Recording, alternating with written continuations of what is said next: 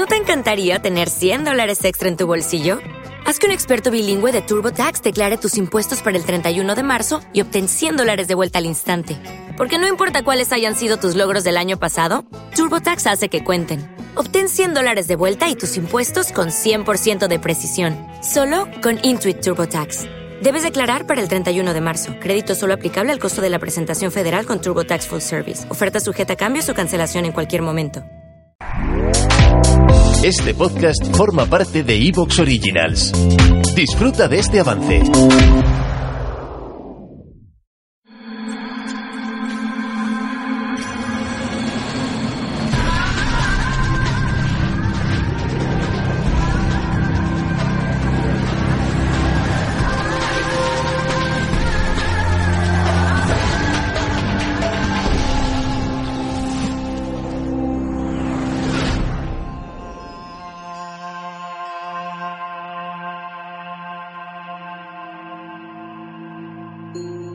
Muy buenas noches.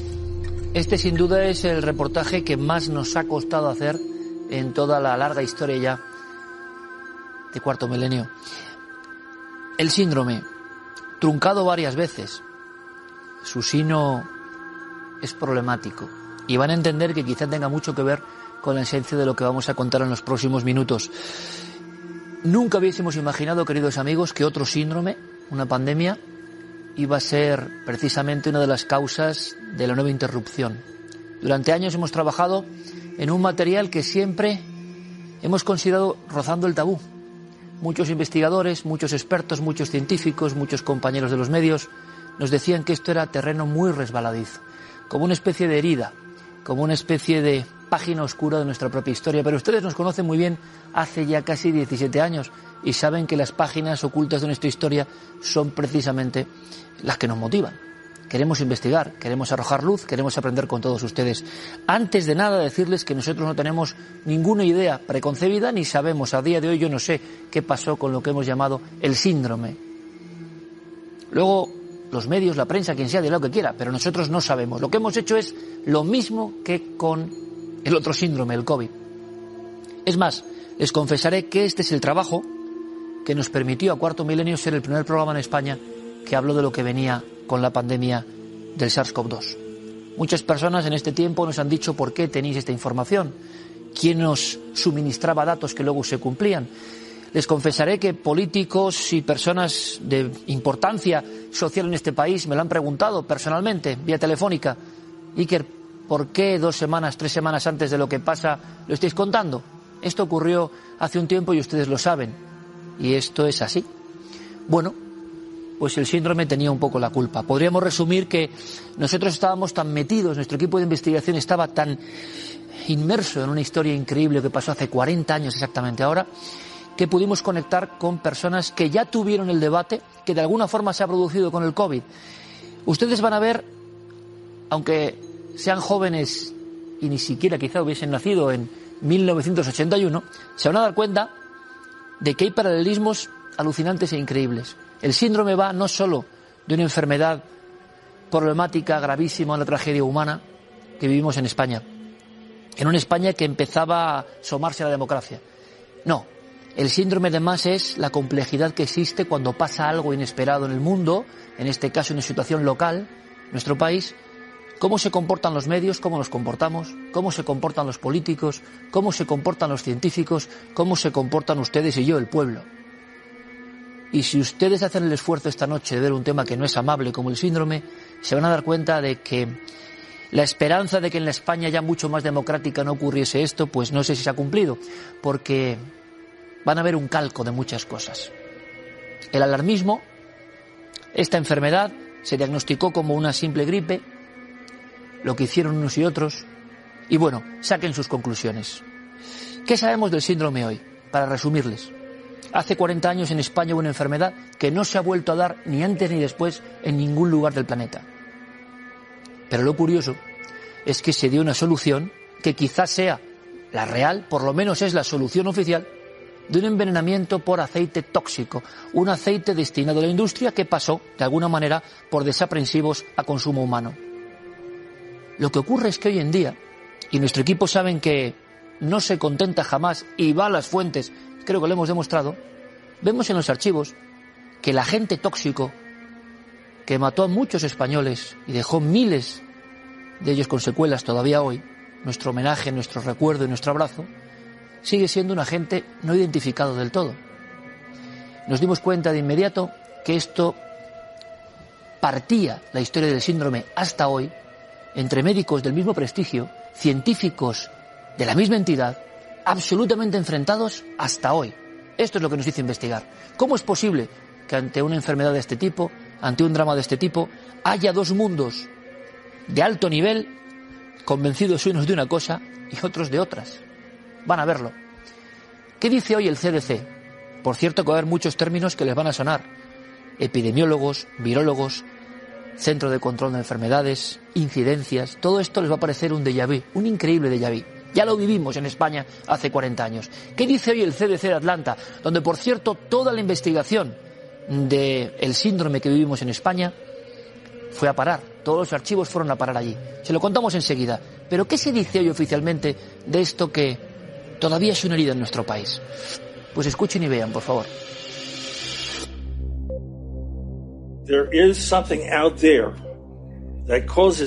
Ahí fuera hay algo que provoca una eosinofilia muy aguda. Sabemos que el detonante se toma por vía oral y que causa una enfermedad grave y duradera. Si supiéramos de qué elemento se trata, en este momento ya estaría en nuestra lista de toxinas conocidas. Estamos hablando de una sustancia muy importante que es, al mismo tiempo, muy desconocida. Como comprenderán, son motivos más que suficientes para iniciar una investigación profunda. Siempre estoy muy interesado en el síndrome. Hay incluso mitos, leyendas o verdades de investigadores que, que acabaron muy mal intentando descubrir la verdad tiempo atrás. También en homenaje a ellos nosotros hacemos nuestro reportaje. Repito, sin tener ninguna verdad y eso sí, acudiendo hasta la última fuente, hasta el último dato, hasta el último investigador. Y yo creo que el resultado es un puzzle muy sorprendente, que nos enseña cómo somos, cómo es la sociedad y qué ocurre en nuestra mente colectiva cuando llega lo inesperado. Ojalá nunca haya un síndrome como este. Les dejo con esta investigación de un equipo que se ha dejado el alma. Llegué a pensar que este reportaje nunca iba a ver la luz, pero llegó el momento.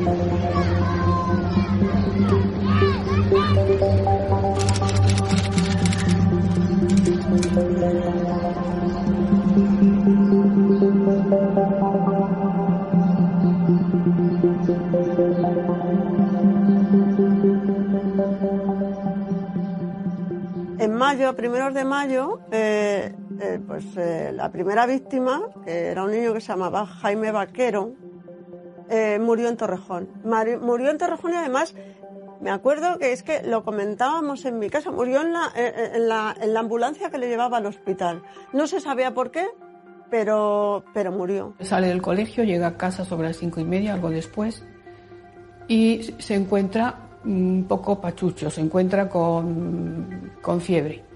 Le dan una pastilla, los padres, porque era el mismo medicamento, la misma pastilla que le estaban dando a, a todos los hermanos que habían enfermado, estaban en la cama eh, y creían que tenía gripe. Pasa una noche mala con los problemas respiratorios y a las 8 de la mañana ya está muy mal, casi no puede respirar. Lo vuelven a llevar a urgencia y el médico dice que hay que ingresarlo urgentemente en el Hospital de La Paz. Eh, en principio no sabe muy bien lo que puede ser, pero hay que ingresarlo urgentemente. Lo recoge la ambulancia y su madre lo acompaña, es la que lo acompaña, lo lleva en brazos, no lo acuestan en una camita ni lo acuestan en, en una silla y a los 5 o 6 minutos de emprender la ambulancia el camino hacia la paz, el niño muere.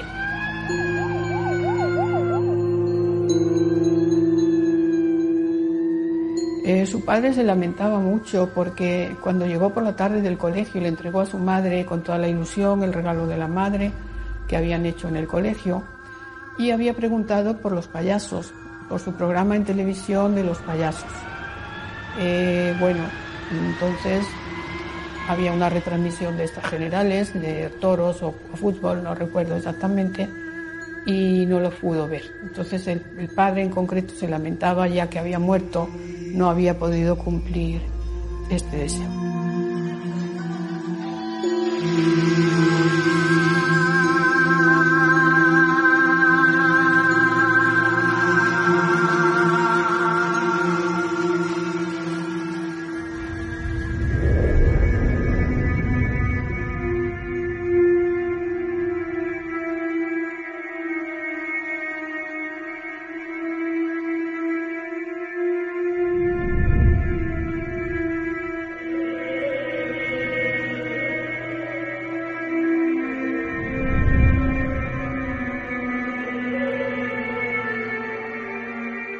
Había fallecido de una insuficiencia respiratoria aguda y empezaban a estar afectados el resto de la familia, que eran siete hermanos, y de los cuales... ¿Te está gustando lo que escuchas? Este podcast forma parte de Evox Originals y puedes escucharlo completo y gratis desde la aplicación de Evox. Instálala desde tu store y suscríbete a él para no perderte ningún episodio.